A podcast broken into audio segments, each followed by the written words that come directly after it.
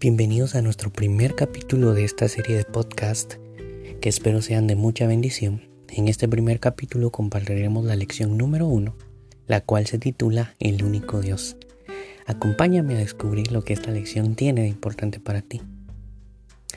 Dicha lección está basada en el libro de Reyes, específicamente en el primer libro de Reyes, capítulo 8, versículo 60, que dice, a fin de que todos los pueblos de la tierra sepan que Jehová es Dios y que no hay otro. En esta lección comprenderemos que Jehová es el único y verdadero Dios. Y es que en el cristianismo Dios es el ser eterno, quien creó y sostiene el universo. Dios es trascendente. Esto quiere decir que es independiente y distinto al universo material pero que interviene activamente en el universo y en la vida del hombre. En 2 de Reyes 19:15 se nos cuenta que Ezequías oró delante de Jehová diciendo, Jehová Dios de Israel, que moras entre los querubines, solo tú eres Dios de todos los reinos de la tierra. Tú hiciste el cielo y el planeta.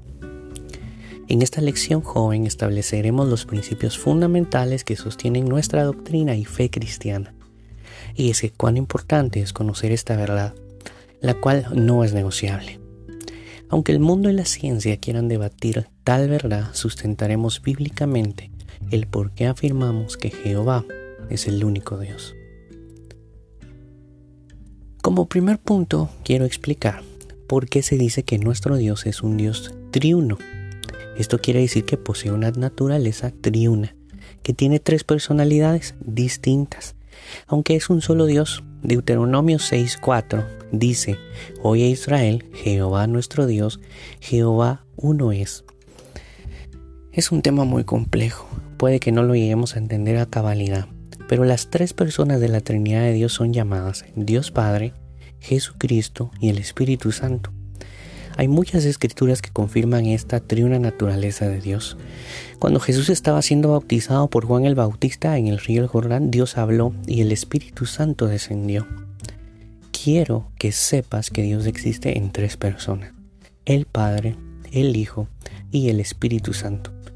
Incluso más adelante comprenderemos la importancia de conocer esta diferencia. Cuando realizamos una oración muchas veces no sabemos a quién dirigirla, pero para darte un ejemplo sencillo, Todas nuestras oraciones van dirigidas al Padre, en el nombre de Jesucristo, quien es el único intermediario, y en el poder del Espíritu Santo. Punto número 2. Dios es un Dios omnipotente. ¿Qué significa este atributo? Expresa que Dios tiene el poder absoluto sobre todas las cosas. Sí, has escuchado bien. Es el único que tiene poder absoluto.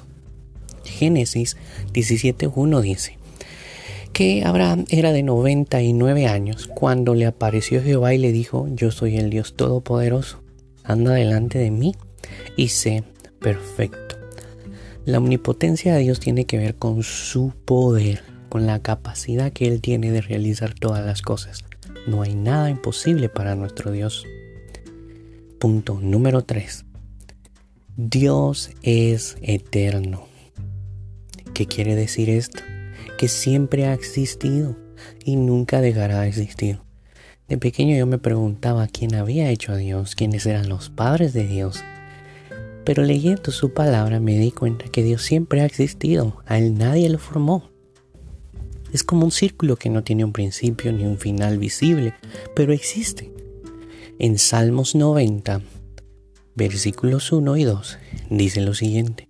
Señor, tú nos has sido refugio de generación en generación, antes que naciesen los montes y formasen las tierras y el mundo, desde el siglo y hasta el siglo, tú siempre has sido Dios. Dice la Biblia que el Señor es el principio y el fin, el alfa y la omega. Este principio corresponde a la característica de que Dios es eterno, no envejece, no tiene una edad como tú y yo no tiene una edad cronológica. Dios siempre ha existido. Punto número 4. Dios es espíritu. De pequeño pensaba que Dios era un señor con vestiduras largas, anciano, con una barba blanca, reluciente. Pero Estudiando acerca de esta característica del Señor podemos entender que Él es espíritu, no tiene cuerpo, manos como nosotros, es espíritu. Esto significa que no tiene carne ni sangre y por lo tanto es invisible a los ojos naturales del hombre. Dios es espíritu, dice su palabra, y los que le adoran en espíritu y en verdad es necesario que lo adoren. Juan 24, en Juan capítulo 4, versículo 24. Punto número 5. Dios es soberano. Dios es el poder soberano. Él es el más grande de todo el universo.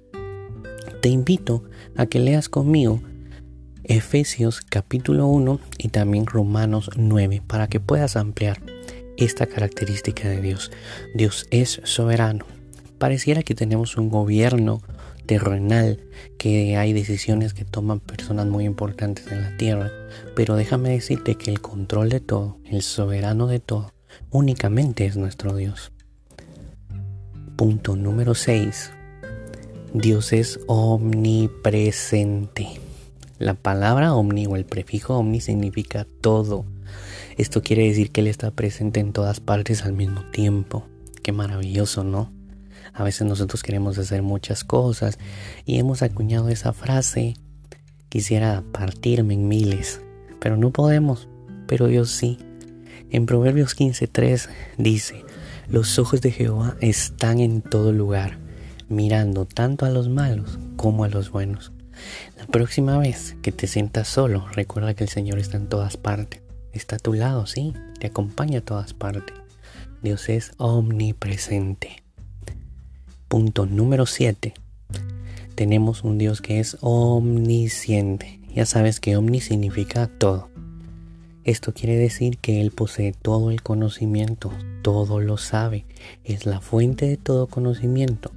Toda la ciencia está concentrada en su persona.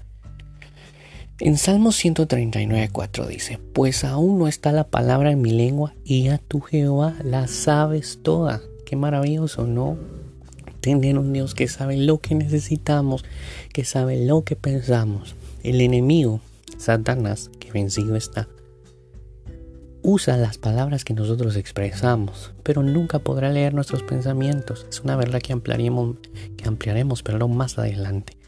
Pero el Señor conoce lo que yo pienso antes de que ponga las palabras en mi lengua. Punto número 8. Dios es inmutable. ¿Qué significa esto? Que no existe variación de cambios en su persona y en su deidad. En su naturaleza no cambia. Malaquías 3:6 dice, porque yo el Señor no cambio. Pero por eso vosotros, os, oh hijos de Jacob, no habéis sido consumidos. La misericordia del Señor es la misma siempre, nueva cada mañana. Es un Dios inmutable, su naturaleza la misma. ¿Recuerdas cuando dijimos que Dios es eterno? que no cambia, que trasciende a través del tiempo, pues tampoco cambia su esencia, su personalidad. Él es fiel y seguirá siendo fiel. Él ama a los que le aman y lo seguirá amando. Él aborrece la maldad y la seguirá aborreciendo. Nunca va a cambiar. No hay variación de cambios en su persona. Nosotros muchas veces tenemos distintos estados de ánimo y hoy prometemos algo y mañana no lo cumplimos, pero nuestro Dios nunca cambia. Punto número 9. Dios es santo. Hemos compartido nueve características pero creo que esta es una de las características que más necesitas saber. Que tenemos un Dios santo y por lo tanto no tolera el pecado. En primera de Pedro 1.16 dice, sin pecado. Necesito, dice el Señor, que sean santos porque yo soy santo. ¿Por qué? Porque absolutamente el Señor jamás estará complacido con alguien que comete pecado pues su naturaleza es la santidad. Hay citas que dicen que el que persevere hasta el fin será salvo. Sin santidad nadie verá al Señor, que Él viene por una iglesia sin mancha y sin arrugas, pura y limpia. Nunca olvides que Dios quiere también implantar en ti la santidad.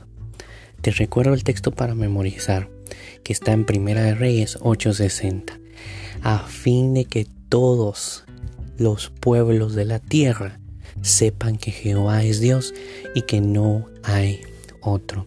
Te invito también a que escuches y que busques en las plataformas de YouTube la canción al que está sentado en el trono. Será una canción que bendecirá tu vida. Nos vemos en el siguiente capítulo.